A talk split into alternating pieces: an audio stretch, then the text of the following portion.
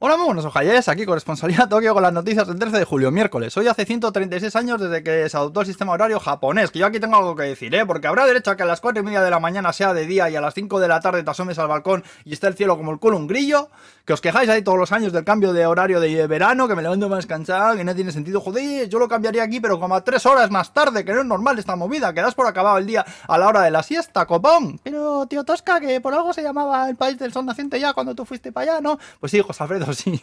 Así se llamaba. Hala, acuéstate un rato déjame en paz, enterado, cabrón.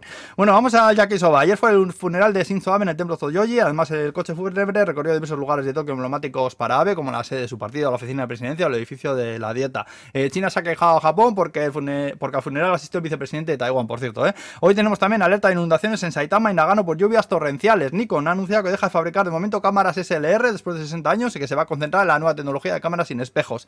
Eh, luego, tres de las cuatro grandes productoras del país cerveza anuncian un buen aumento en el consumo del zumo de cebada en la primera mitad del año. Probablemente por lo que parecía al principio del fin de la pandemia, que la gente empezó, ha empezado a salir más y tal, aunque bueno, ahora estamos en plena séptima ola, así que no sé yo. Luego Family Mart, los convenis han empezado a vender calcetines y sabéis las toallitas estas pequeñas que se son aquí ahí para secarse el sudor y tal. Bueno, pues de eh, Stranger Things han sacado. Eh, es edición limitada, así que espabila si las quieres y, y, bueno, pues eso, que las compres ya cuanto, cuanto antes. Y los restaurantes eh, Geslat han empezado a vender hamburguesas de anguila con huevo cocido. Esto también es temporal, ¿eh? así que si te interesa en Tokio solo, en Shibuya, en Shinjuku hay. Tiene buena pinta, ¿eh? igual me paso. Luego también que sepáis que en el parque de atracciones Fuji-Q van a abrir el mes que viene una atracción que consiste básicamente en un tubo opaco así en espiral puesto a una altura de 55 metros por el que te tiras con una esterilla y recorres los 120 metros de tubo en 20 segundos a oscuras.